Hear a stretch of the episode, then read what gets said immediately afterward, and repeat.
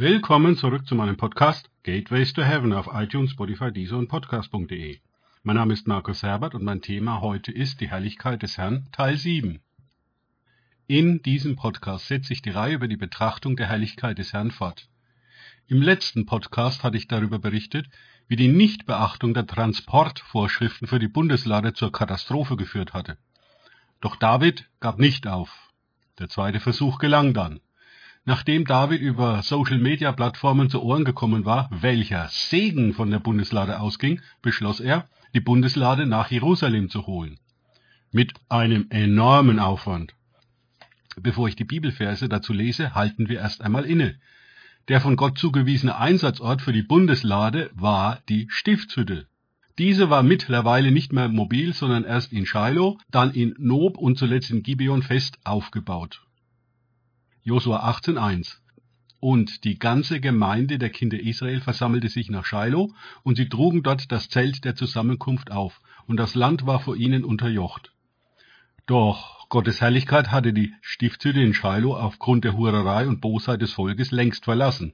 Belegstellen dafür finden wir in Psalm 78,16 und er, also Gott mit seiner Herrlichkeit, verließ die Wohnung in Shiloh, das Zelt, das er unter den Menschen aufgeschlagen hatte. Jeremia 7,12 Dann geht doch hin nach meiner Stätte, die in Shiloh war, wo ich zuerst meinen Namen wohnen ließ, und seht, was ich ihr getan habe, wegen der Bosheit meines Volkes Israels. Jeremia 7,14, so werde ich diesem Haus, das nach meinem Namen genannt ist, worauf ihr euch verlasst, und dem Ort, den ich euch und euren Vätern gegeben, ebenso tun, wie ich Shiloh getan habe.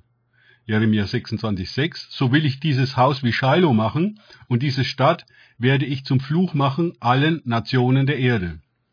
Und noch Jeremia 26,9, warum hast du im Namen des Herrn geweissagt und gesprochen? Dieses Haus wird wie Shiloh werden und diese Stadt verwüstet, ohne Bewohner. Und alles Volk versammelte sich gegen Jeremia im Haus des Herrn. Das bedeutet, der religiöse Betrieb ging dort unbeirrt weiter. Gottes Gegenwart, seine Herrlichkeit war offensichtlich für die Priesterkaste nicht mehr notwendig. Daran hat sich bis heute nicht viel geändert. Gott gießt seinen Geist aus, es kommt zu einer Weckung, Buß und Umkehr, Zeichen und Wunder geschehen. Dann mischt der Mensch sich ein, weil er meint, er müsse diese Erweckung verwalten in eine Ordnung bringen. Der Heilige Geist wird betrübt und die Herrlichkeit Gottes zieht sich damit zurück und der religiöse Geist übernimmt stattdessen. Die Menschen haben mittlerweile eine in den alten Traditionen erstarrte Kirche daraus gemacht. Nichts Neues unter der Sonne eben. Zwischendurch befand sich die Stiftshütte in Nob, steht in 1 Samuel 21, 1 bis 6, und danach war sie in Gibeon.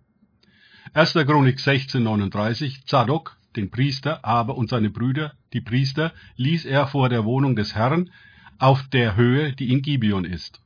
1. Chronik 21, 29. Die Wohnung des Herrn aber, die Mose in der Wüste gemacht hatte, und der Brandopferaltar waren zu jener Zeit auf der Höhe in Gibeon. Dort blieb sie dann auch, bis David Sohn Salomo den Tempel errichtet hatte. Nur das Grundproblem, dass die Herrlichkeit Gottes von dort gewichen war, blieb nach wie vor bestehen. Das war der Hintergrund, warum David die Bundeslade nicht zur Stifthütte bringen ließ, sondern nach Jerusalem. Ich vermute mal, Gottes Geist hatte ihm diese geniale Idee eingegeben.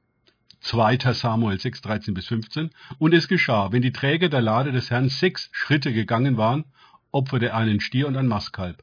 Und David tanzte mit aller Kraft vor dem Herrn, und David war mit einem leinernen Ephod gegürtet. So brachten David und das ganze Haus Israel die Lade des Herrn hinauf mit Jauchzen und mit Hörnerschall. Mit der konkreten Transportvorschrift funktionierte es jetzt, die Bundeslade nach Jerusalem zu überführen. Verse 17 und 18. Sie brachten die Lade des Herrn hinein und stellten sie an ihre Stelle in der Mitte des Zeltes, das David für sie aufgeschlagen hatte.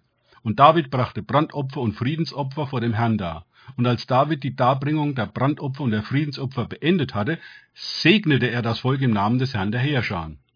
David freute sich, dass es diesmal geklappt hatte und segnete im Auftrag Gottes das Volk. Die Bundeslade und damit die Herrlichkeit des Herrn war wieder im Herzen des Volkes angekommen. Vers 19. Und er verteilte an das ganze Volk, an die ganze Menge Israels, vom Mann bis zur Frau, an jeden einen Brotkuchen, einen Dattelkuchen und einen Rosinenkuchen. Und das ganze Volk ging fort, jeder in sein Haus. Doch wie immer bei solch fröhlichen Anlässen gibt es Neider unter dem Volk. Vers 16. Und es geschah, als die Lade des Herrn in die Stadt Davids kam, schaute Michal, die Tochter Sauls, aus dem Fenster. Als sie nun den König David vor dem Herrn hüpfen und tanzen sah, da verachtete sie ihn in ihrem Herzen. Jesus sagte dazu in Matthäus 15, 18 bis 20, was aber aus dem Mund herausgeht, kommt aus dem Herzen hervor. Und das verunreinigt den Menschen. Denn aus dem Herzen kommen hervor böse Gedanken, Mord, Ehebruch, Unsucht, Diebstahl, falsche Zeugnisse, Lästerungen. Diese Dinge sind es, die den Menschen verunreinigen. Aber mit ungewaschenen Händen zu essen, verunreinigt den Menschen nicht. Weiter mit Samuel 6,20. Und als David zurückkehrte, um seinem Haus den Segensgruß zu bringen, ging Michael, die Tochter Sauls, hinaus David entgegen und sagte, Wie ehrenwert hat sich heute der König von Israel gezeigt, als er sich heute vor den Augen der Mägde seiner Knechte entblößt hat, wie sich sonst nur einer der ehelosen Leute entblößt. Schwingt da vielleicht Eifersucht bei seiner Frau Michael mit? David war nicht komplett entblößt, er hatte einen Ephod an. Ein Ephod war ein liturgisches Gewalt für den in der Stiftshütte dienenden Hohepriester.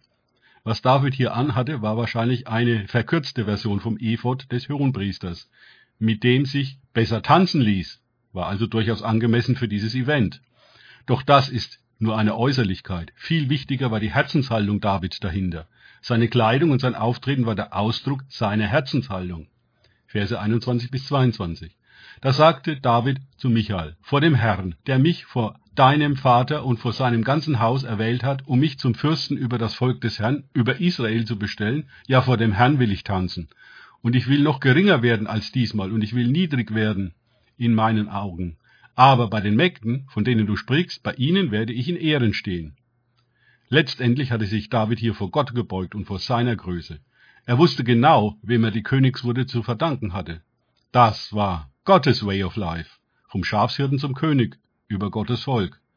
Was Paulus in Galater 6,2 sagte, galt offensichtlich schon damals, zur Zeit des Alten Testaments.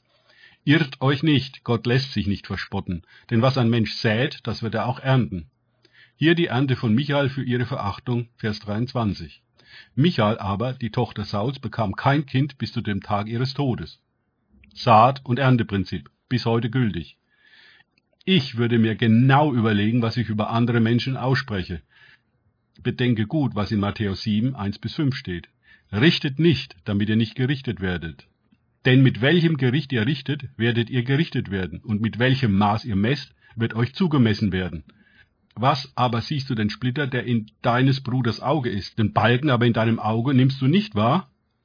Oder wie wirst du deinem Bruder sagen, erlaube, ich will den Splitter aus deinem Auge ziehen, und siehe, der Balken ist in deinem Auge? Heuchler! Zieh zuerst den Balken aus deinem Auge, und dann wirst du klar sehen, um den Splitter aus deines Bruders Auge zu ziehen. Gott allein kennt die Herzen der Menschen und die Beweggründe, die sie handeln lassen, wie sie handeln. Danke fürs Zuhören. Denkt bitte immer daran, kenne ich es oder kann ich es? Im Sinne von, erlebe ich es. Erst sich auf Gott und Begegnungen mit ihm einlassen, bringt Leben. Gott segne euch und wir hören uns wieder.